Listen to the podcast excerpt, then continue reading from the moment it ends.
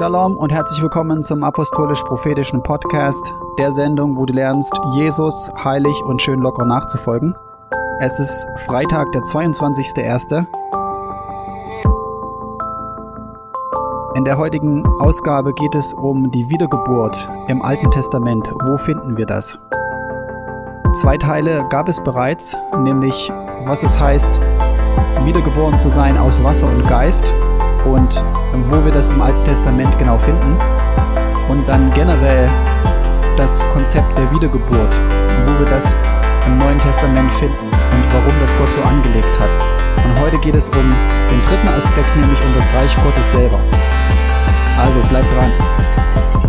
Durch Wiedergeburt gelangen wir ins Reich Gottes. Ja, das ist ja der Punkt, den Jesus macht. Und wir haben uns in den zwei Teilen aus dem letzten Jahr ähm, schon damit beschäftigt, wie das abläuft, warum Wiedergeburt, warum neue Geburt, was heißt das und was bedeutet es, aus Wasser und Geist von neuem geboren zu sein. Und ähm, es geht natürlich um das Reich Gottes und wie man hineinkommt, aber wo finden wir denn diese Idee, diese Vorstellung des Reiches Gottes und das Wesen auch des Reiches Gottes? Das Reich der Himmel heißt es im Matthäus-Evangelium. Ihr wisst, dass Gott König ist, ja, wir wissen das alle Psalm 97 zum Beispiel, der Herr ist König oder der Herr regiert als König. Demzufolge sitzt er auch auf seinem Thron und hat auch ein Reich. Wir kennen all diese Schriftstellen aus den Psalmen und aus dem Buch Daniel. Sein Reich ist ein ewiges Reich und seine Herrschaft währt für und für. Eigentlich durch das ganze Alte Testament hindurch merken wir, sehen wir, dass Gott König ist, dass Gott herrscht, dass Gott regiert und ähm, dementsprechend hat er auch ein Reich. Was macht Jesus als allererstes? Was ist der Kern seiner Botschaft? Ja, er sagt als allererstes, tut Buße, denn das Himmelreich ist nahe herbeigekommen. Wir lesen aus Lukas 16, 16 oder das kann man auch in Matthäus 11 ähm, ab Vers 11 und 12 und 13 dann finden. Das Gesetz und die Propheten reichen bis zu Johannes. Von da an wird das Evangelium vom Reich Gottes gepredigt und jedermann drängt sich mit Gewalt hinein. Das ist der entscheidende Punkt. Ja, es ist kein größerer unter den Propheten als Johannes, erfahren wir aus der äh, Bibelstelle, der Verweisstelle aus Matthäus 11. Warum? Weil Johannes nicht prophetisch den Messias ankündigt, sondern weil er ihn direkt vorstellen kann. Ja, er ist in dieser Generation. Er ist mit ihm quasi auf Augenhöhe. Er kann sagen, hier, seht, da steht das Lamm Gottes. Dort ist der Messias. Nicht er wird irgendwann mal kommen, sondern hier, das ist er, Jesus von Nazareth.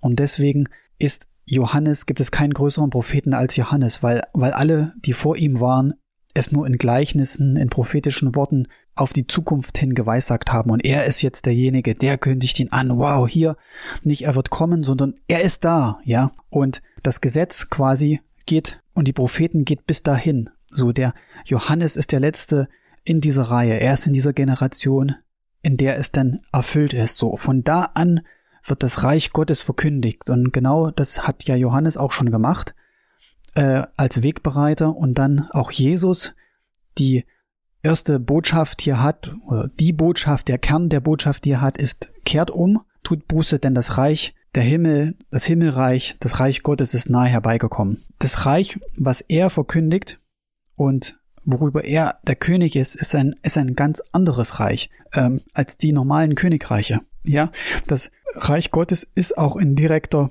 Opposition, könnte man sagen, zu den Reichen dieser Welt. In Gleichnissen und in, in seinen Aussagen, wie das Himmelreich ist, wie das Reich Gottes ist, macht es Jesus ganz klar. Es ist ein Reich, das ist nicht von dieser Welt. Ja, ihr kennt die Bibelstellen dazu. Wenn zwei oder drei in seinem Namen in äh, meinem Namen sagt er, versammelt sind, dann bin ich mitten unter euch. Das Reich Gottes, das ist inwendig in euch. Ja, da wo ihr seid, wo ihr zusammenkommt, da ist Reich Gottes.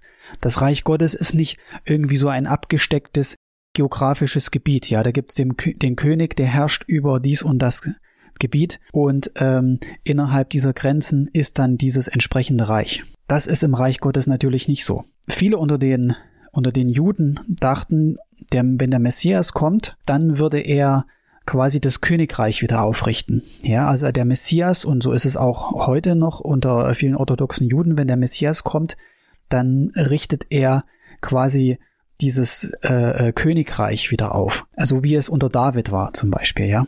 Weil David ist dieses Musterbeispiel eines Königs.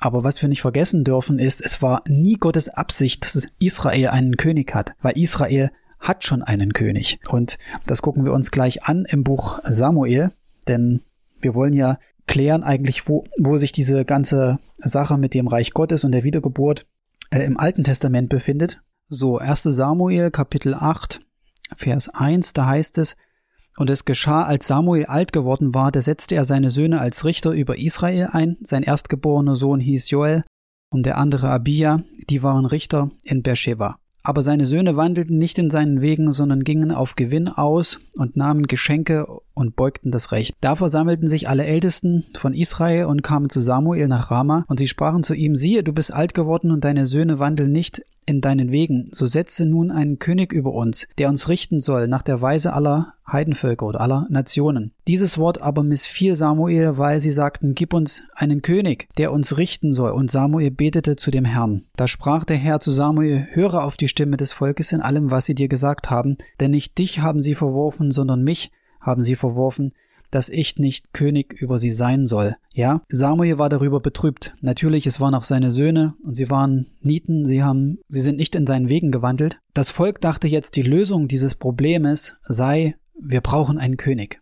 So, wir haben uns das jetzt, ich weiß nicht, wie lange die Zeit der Richter ging. Ihr könnt ihr das nachlesen, beziehungsweise Robert hat es auch in einer der letzten Folgen gesagt, dieser Kreislauf dann immer, ja, ein Richter kam, hat das Volk zu Gott geführt, dann sind sie wieder abgefallen, die, Gott hat sie in die Hand ihrer Feinde gegeben, sie haben zum Herrn geschrien, Gott hat ihnen wieder einen Richter gesandt, der hat sie wieder zurück zu Gott geführt. Und dann ging es eine Generation wieder gut, dann sind sie wieder abgefallen und so weiter. Und sie sagen ja das auch im Hinblick auf die Situation. Ja, Samuel, wow, der Mann der Stunde, der Mann Gottes, Halleluja, ja, ähm, Eli, der Knacker, der es nicht gebacken gekriegt hat, seine Söhne richtig zu erziehen, die Israel in die Irre geführt hat, hat es in die Hand der Feinde gegeben. Samuel kommt, reißt es wieder rum, ist wirklich ein Mann, an den Gott wohlgefallen hat, offensichtlich. Und jetzt seine Söhne und wieder eine Pleite.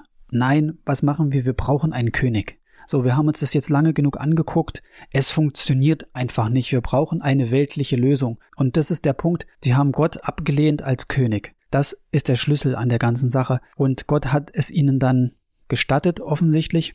Aber die Geburt des Königtums ist eigentlich der Ausdruck der Tatsache, dass sie Gott als König abgelehnt haben. Ja, Gott ist König und Gott hat ein Reich und er hat Israel als Volk erwählt, um dort sein Reich quasi zu präsentieren. Und das funktioniert aber nur, wenn sie ihn als König haben. Und ähm, ihr kennt die Geschichte dann daraufhin, natürlich gab es Könige, die Gott wohlgefällig waren, die nach seinem Herzen waren, allen voran David und auch Salomo war zumindest eine Zeit lang ein, ein guter König und dann gab es eine, einige mehr. Aber Gottes Wunsch ist der direkte Kontakt zu seinem Volk. Ja, er will in der Mitte seines Volkes sein und er will nicht ein, ein, ein Herrschaftssystem haben, was eigentlich weltlich ist. Dieses Prinzip, dass ein König über Untertanen herrscht, ist ein ein, ein, ein, eine, eine, ein System, das aus der Welt stammt. Ja, diese Art Reich und diese Art König hat mit Reich Gottes nichts zu tun. Und das äh, gefällt Gott nicht. So, deswegen ist ja auch das Reich Gottes ein Reich, das nicht von dieser Welt ist und ein Reich, das nicht wie alle anderen ist. Ja, sein Reich ist ein ewiges Reich und seine Herrschaft wert für und für. Ja, erstes Merkmal Gottes Reich ist ewig und es ist ähm, ohne Ende. Genauso wie Gott. Gott ist ein ewiger König. Er ist ewig und äh, es ist nicht begrenzt in irgendeiner Weise. Die ganzen Merkmale des Reiches Gottes und das Wesen des Reiches Gottes, was ähm, Jesus auch erklärt, zumal hier seine auch seine erste Botschaft ähm, und der Kern seiner Verkündigung war ja, tut Buße, denn das Reich Gottes ist nahe herbeigekommen. Ja, glaubt an das Evangelium, die gute Botschaft. Eure Sünden sind vergeben und ihr könnt hineinkommen, ihr könnt hineinpressen. Ja, der Weg ist frei. Das ist das das Neue. Viele, wie ich schon erwähnt hatte, äh, Juden dachten und bis heute, dass der Messias wird ihnen das Königreich zurückgeben. Es war nie Gottes Absicht, einen König aufzurichten, denn er ist bereits König. Das ist die, die Botschaft. Und das Reich Gottes ist dort, wo er angebetet wird, wo seine Kinder sind, wo die sind, die im Reich Gottes sind. Wir sind von neuem geboren, wir sind wiedergeboren aus Wasser und Geist. Ja, das ist, wie wir ins Reich Gottes hineinkommen. So, schauen wir uns nochmal einige Schriftstellen an aus dem Alten Testament, wo wir das Wesen, den Charakter des Reiches Gottes sehen können, so wie es Jesus verkündigt hat. Psalm 22, denn das Königreich gehört dem Herrn und er ist Herrscher über die Nation. Der Herr hat seinen Thron im Himmel gegründet und seine Königsherrschaft regiert über alles. Psalm 103, Psalm 145. Dein Reich ist ein Reich für alle Ewigkeiten und deine Herrschaft währt durch alle Geschlechter. Aus Daniel 2, Vers 44. Aber in den Tagen jener Könige wird der Gott des Himmels ein Königreich aufrichten, das in Ewigkeit nicht untergehen wird, und sein Reich wird keinem anderen Volk überlassen werden, und es wird all jene Königreiche zermalmen und ihnen ein Ende machen, es selbst aber wird in Ewigkeit bestehen. Wie groß sind deine Zeichen und wie gewaltig seine Wunder. Sein Reich ist ein ewiges Reich und seine Herrschaft währt von Geschlecht zu Geschlecht. Das ist äh, auch aus dem Buch Daniel, Vers 3, äh, Kapitel 3, Vers 22, Daniel 7. Und ihm, also Jesus, dem Messias, wurde Herrschaft, Ehre und Königtum verliehen und alle Völker, Stämme und Sprachen dienten ihm. Seine Herrschaft ist eine ewige Herrschaft, die nicht vergeht, und sein Königtum wird nie zugrunde gehen. Erinnert euch, wir sind dazu berufen, Könige zu sein und mit ihm zu herrschen, und auch das finden wir im Alten Testament. Aber die Heiligen des Allerhöchsten werden die Königsherrschaft empfangen und sie werden die Königsherrschaft bis in Ewigkeit behalten, ja bis in alle Ewigkeit. Daniel 7, Vers 18, Daniel 7, 22, bis der Hochbetagte kam und den Heiligen des Allerhöchsten das Gericht übergab und die Zeit eintrat, dass die Heiligen das Reich in Besitz nahmen. Das ist, wozu wir berufen sind. Warum geht es um diesen Herrschaftsanspruch, um dieses Klarstellen, so ab jetzt hier ist Reich Gottes angesagt, ja? Und was heißt denn das dann überhaupt? Ja, wir erinnern uns an die Versuchung, als Jesus in der Wüste war und vom Teufel versucht wurde. Da führte er ihn auf einen hohen Berg und zeigte ihm alle Reiche der Welt in einem Augenblick. Ja, Lukas 4, Abvers 5. Und der Teufel sprach zu ihm, Dir will ich alle diese Macht und ihre Herrlichkeit geben, denn sie ist mir übergeben, und ich gebe sie wem ich will. Wenn du nun vor mir anbetest, so soll alles dir gehören. Und Jesus antwortete ihm und sprach, Weiche von mir, Satan, denn es steht geschrieben, du sollst den Herrn, deinen Gott, anbeten und ihm allein dienen. Interessanterweise widerspricht Jesus dem Satan hier gar nicht. Also, was fällt dir ein, zu behaupten, dir ist hier Macht gegeben über die Königreiche der Erde und du entscheidest hier, wem du die gibst? Ja, dem widerspricht Jesus gar nicht. Er kontert dem Ausspruch ja oder der Aufforderung, ihn anzubeten, weil natürlich nur Gott die Ehre gebührt und nur ehrwürdig ist anzubeten. Weil was passiert denn, wenn man anbetet? Ja, man wird oder bekommt Anteil an, an den oder was demjenigen gegeben ist, den man anbetet. Und ähm, wer den Satan anbetet, ja, der bekommt Anteil an dem, was ihm für eine Zeit lang gegeben ist.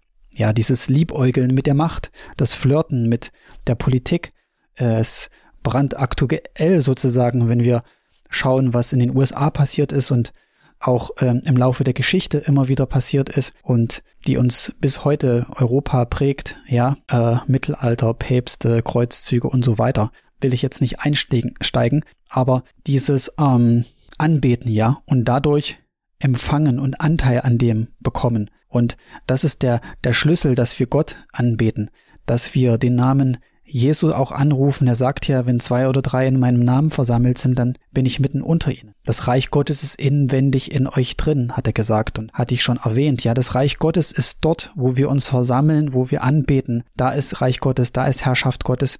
Mit dem Gedanken segne ich euch und wünsche euch ein schönes Wochenende. Wir werden in das Thema noch weiter einsteigen, weil das wichtig ist. Paulus sagt, dass wir im Leben herrschen mit Christus. Jesus sagt, dass uns Autorität gegeben ist über alle Macht des Feindes. Das sind alles ähm, Aspekte des Reiches Gottes, die wir wissen müssen, dass wir nicht in Niederlage leben, dass wir im Sieg leben, dass wir im Licht leben, dass wir in der Wahrheit leben und dass wir unseren Auftrag erfüllen können in dieser Zeit. So, seid gesegnet und bis demnächst.